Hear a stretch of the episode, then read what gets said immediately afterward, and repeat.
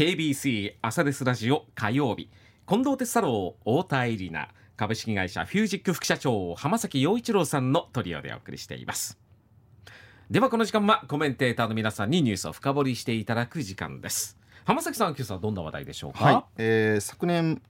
えー、WBC まあ、あの日本は非常にあの、まあ、優勝して盛り上がりましたけども、はい、まあ、そこであのヘッドコーチを務められた、えー、白井和幸さんという方、うん、えー、といろいろとお話をする機会があってで、まあ、あの白井さん自身はですねあのご自身のキャリアは、まあ、コーチや元選手というよりもですね、うん、今はいわゆる人材育成とかそういった分野の、まあ、コンサルタントを実はされている方で、まあえっと野球界の現場から10年近くだから離れられてたんですかね。あの栗山監督がまあ退任されてからということなんですけども。なのでそういった意味においては、えっとまあ、今回の WBC に合わせて栗山監督からあのぜひヘッドコーチとして来てほしいということで、えっとまあ、4か月間されたというところ。で、まあ、そこにおいてですね、まあ、いろいろお話を伺ったんですけども野球そのもののお話ももちろんたくさん伺ったんですが、はい、まあ、どちらかというとまさしく白井さんがこういわゆる人材育成ということを自分の、まあ、いろいろコンサルタントとしてのキャリア、えー、というところをですね、まあ、この今回のこの WBC にどう活用したかというところがありましたので、はいはい、まあ、それはその野球に限らずですねおそらくマネジメントをされている方もですね、うん、非常に役立つようなお話がいくつかありましたので、えー、少しその辺をですねあのかいつまんでお話をしたいなというふうに思っております。はいはい、聞いてみたい、はい。うん、一つはですね、うん、あの日本ではあのいわゆる不言実行っていうんですかね、はい、何も言わずに、男は黙って行動するんだみたいな。取り組む。取り組むっていうのはまあ、比較的あの美徳とされてる部分もあると思うんですが、はい、えー、これはあの非常にあの否定をされていてそれは逆に言うと、うん、言わないってことは、うん、その結果うまくいってもいかなくても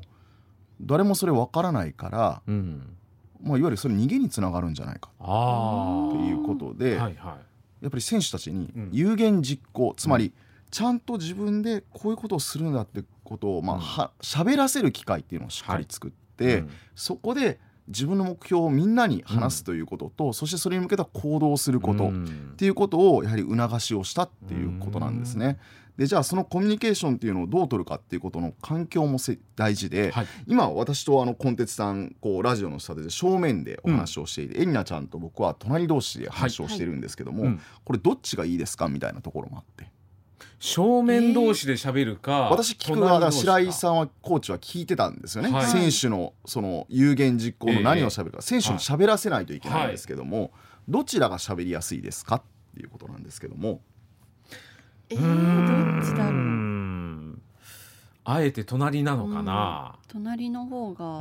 距離が近い感じはしますけど、なるほどなるほど、うん、そうなんです。あの正面で向き合うよりもこうやって相手に喋らせて、うんあのスムーズに喋らせるのは、はい、大体ハの字型か、うん、まあ、この隣同士、うん、ハの字型っていうのはだからあのこういうテーブルの角で90度であの、はい、あの対面をするか、うん、あるいは隣同士がいい。正面だとですねあのなんかまあ白井さんに前頭葉同士が付き合わされると戦闘モードになるらしくて、えー、ああなのでそういう相相手からこう言葉を引き出したりとか、はい、有言実行させる時は、まあ、選手たちのコミュニケーションも必ず隣とかハの字でコミュニケーションを取ってたらしいんですね。そこで選手たちが自分が話しやすい環境を作って、そして結果彼が引き出したいのは有言実行である。つまり相手にしっかりとお話をさせて有言実行を促せるというところで、まあ、そういうふうなコミュニケーションの仕方をまず取ってたということで、あの皆さんもあのえー、いろんな人と話をする時はあの正面ではなくてハの字とか90度での立ち位置で話すとお互い話す環境、話しやすい環境ができるとい。うことこれ第一なんですね。でもう一つじゃあそういったもので、えっと、しっかりとまあ選手がこう有言実行していくんですけども例えば今回の WBC 当然目標は優勝するという、もうこれはもう非常に分かりやすい目標なんですけども、実はこれはちょっと言葉の意味はですねあの人それぞれ解釈の仕方があるんですけども目標と目的っていうものはしっかり違うんだっていうことをおっしゃってたんですね。うん、で目標っていうのは何かっていうと、うん、まあ非常にあの分かりやすく言うと数字でいわゆる達成できたかどうか例えば数字もそうですよね、うん、優勝っていう結果もそうなんですけども、はい、達成できたかどうかが一目で分かるもの。これを目標っていうんですね。で目的っていうのはそれを超えた理念とかビジョン考えみたいな、まあ、そういったものがあると、でここをしっかりと明確にする必要があると。で目標はまあ結果分かりやすいもので優勝なんだと。はい。だけども実は、えっと、もっと大事なのは実はこの WBC の日本代表の選手たちは実は目的を大事にしてたの。いわゆる日本中のあるいは世界中の我々の試合を見ている人たちが感動するようなチームになろう、見ていて感動するようなチームになる。これの方が大事なんだ。目標はもしかしたら相手があることだからできないかもしれない、だけども我々は感動するようなプレーをやろう。なるほどね。ここをしっかりと目的に持って。でこの目的をみんなが体現すると、目標も達成できるんじゃないか、うん、まあ、これはあの具体例を出せ出してたんですけども、あのー、初戦ですかね中国との試合、はい、最初ちょっとなかなか点も入らなかったんですけども、ね、きっかけになったのがあのヌートバー選手のファーストゴロを中国の選手がファンブルした、うん、そこからまあ何点かこうエラーから入ったんですけども、うんうん。うん、あの時に実は日本の選手たちヌートバー選手のファーストゴロをものすごいあのいわゆる拍手したんですね。それ何かって言ったら、彼はまあ、ちょっと私野球やってるか分からないですけどもうファーストゴロってもう打った方からすると、うん、ほぼほぼもう諦めに等しい。まあまずアウトですもんね。まずアウトですよね、うん、だけど彼はですね全力疾走した。そうするとその全力疾走のもしかしたら気迫に押されて中国選手はファンブルしたかもしれない。つまりいつ何時諦めずにしっかりとプレーする、これが人々のまず感動を呼ぶんだってことを言っていてその結果彼はそれを体現してその結果、ああいうふうなプレーが生まれたんじゃないかっていうふうにお話をされてたんですね。なのでこの目標はもしかしたら達成できないかもしれない。先ほどみたいな相手があることだから、うん、だけど実はそれ以上に大事なことは目的なんだっていうことをしっかりと、えー、見ながらやろうっていうことを言っていました。で、まあ、これあの企業に置き換えるとやっぱその数字しか見えない企業っていうのは、まあ、今いろんな不正がありますけども、はい、結局いついつまでに何台車を作りなさいとか、こんだけの売上目標を達成しなさい、それしかつまり目標しか言わない企業っていうのは、結局それを達成するために不正に走りやすいなるほど。もっと先に叶えたい未来があるんじゃないかっていうことをやっぱりしっかりお話をしていてでまあここで分かりやすい例えをおっしゃってたんですけどもうさぎと亀の話があって、はい、皆さんご存知ですよね？うさぎと亀の話はね、はい、まあ、結構亀が最後勝つわけなんですけども、うさぎは目標を見てたらしいです、うん、つまり亀に勝つということを見てた、うん、だから亀に飼ってる時に休んじゃったんです、うんうん、でも亀は目的、うん、遠い遠い先に行くことしか考えてなかった、だからコツコツとそこに向かって進んでいた、つまりどこを見るかによってしっかりとつまり目標を見た方がいやそれ優勝できんじゃない？違う目的をしっかり見ないと目標ばっかり見てると結局相手のチームもしかしたらまあ日本だとちょっと格下だなと舐めたりするわけです、そうじゃないんだ。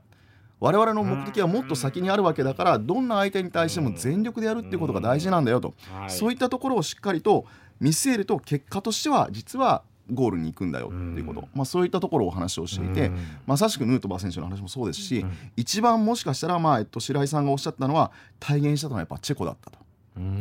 日本との試合をやった時にもやっぱり彼らは全力だったと、はいはい、佐々木朗希投手が投げた、日本の選手分かってるわけですよ。彼の球のスピード変化球のキレ。な打てるわけねえわあいつらって本当に思ったらしいんですって。そしたら1球目ボール当てた。ファール打った、うん、センターフライ打った、うん、えフォークボール当てた。えどういうことだ？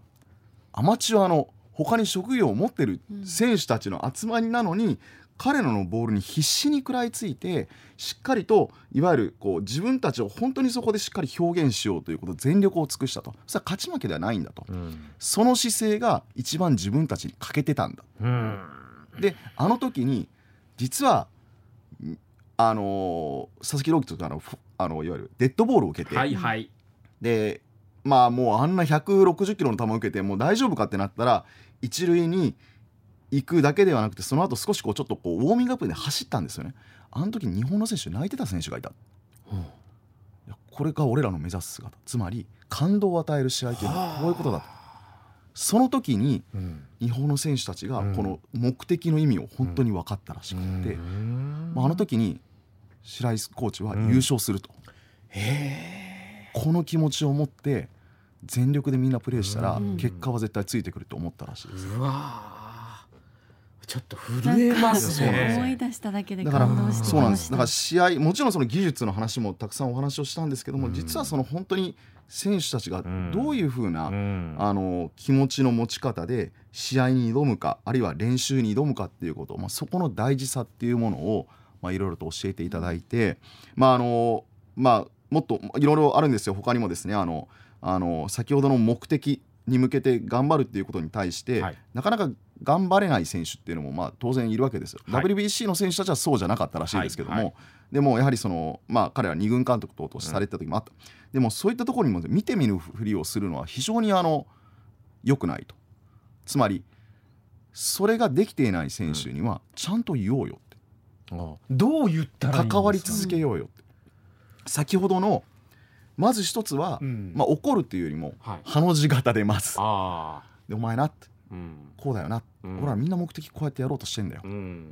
だからさやろうよ。っていうことをずっと言い続ける、それでもし変われなければ、それはもうその彼の選択だから仕方ないけども、ちゃんとそれを見てみるふりするんだって怒るでもなく、しっかりと僕らこういうことを共有したよね。だからこうやってやろうよっていうことを常に、常に関わり続けて言い続けるっていうこと、まあ、ここの大事さっていうのもあるだからしっかりその中ではあのー、ちょっとこの時間の都合もありまして、なかなかこう全部は伝えられないんですけどもしっかりとそこにおいてはちゃんと常にしっかりと関わり続けるっていうことも大事だよ言わなくても分かるだろうではなく、ないしちょっとなんか言いにくいなっていうのもあると思うんですよ、でもそこでちゃんとその別に送るわけではなくて、一緒になって関わり続けるってこともすごく大事だよっていうこともおっしゃっていましたので、まあ、そういったこう技術だけではなくて、チームとしてどう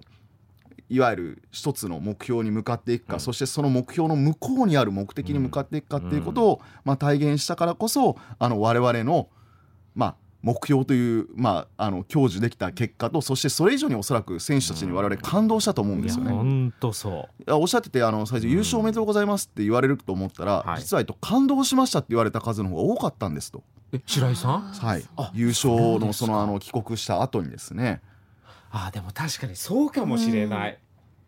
ねね感動ありがとうございましたっていう、うん、こうフレーズよく目にしましたね、うん、確かに優勝嬉しかったけど、うん、なんかそれ以上のものをなんかもらった気しましたもんね。まさしくそれが本当に、あの我々が体現したかったことなんだということであの非常にですねあのまああのえーまあ、僕もお話を聞いててですね、あのまあ、会社の経営もそうなんですけども、はい、やっぱこう人との関わり方っていうところでも大変勉強になったので、ちょっと今日はこれをご紹介させていただいたという状況ですね。いいお話でした、ありがとうございました。